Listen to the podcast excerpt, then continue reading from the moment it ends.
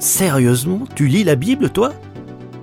Un podcast proposé par Trésor Média. Bonjour Jean-Michel. Bonjour Hélène. Alors, comme le dit le titre de ce podcast, toi aussi tu lis la Bible et bien plus.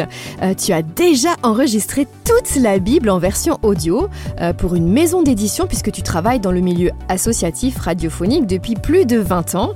Euh, D'ailleurs, peux-tu nous dire pourquoi tu as eu à cœur de réaliser une version audio de la Bible? Alors je sais pas si c'est vraiment moi qui ai eu à cœur d'enregistrer la Bible, c'est plutôt une opportunité qui s'est présentée que j'ai saisie et au final j'ai été embarqué dans cette aventure euh, qui a duré plusieurs semaines, voire mois, qui a été vraiment incroyable. Alors Jean-Michel, toi qui as déjà lu la Bible en entier, peux-tu nous dire quel est ton personnage biblique préféré? Je sais pas si j'ai vraiment un personnage préféré parce qu'en fait dans chacun on peut s'y retrouver, mais je crois qu'il y en a un qui me parle en ce moment particulièrement, c'est Néhémie.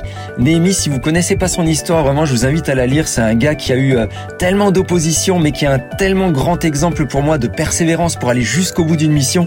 C'est vraiment dingue ce qu'il a vécu. Alors je sais que tu aimes particulièrement le livre des Proverbes.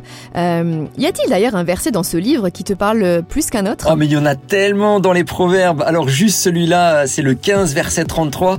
L'humilité précède la gloire. Ça, ça me parle à fond. Et puis un autre aussi dans un autre style, dans un autre thème, c'est euh, 26 verset 20.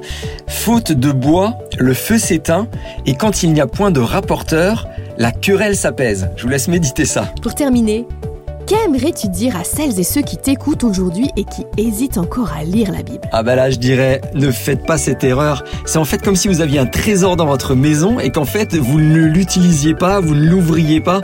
Euh, c'est tellement dommage. La Bible mais c'est une mine d'or. Un grand merci Jean-Michel. Retrouvez gratuitement tous nos podcasts sur trésorsonore.com.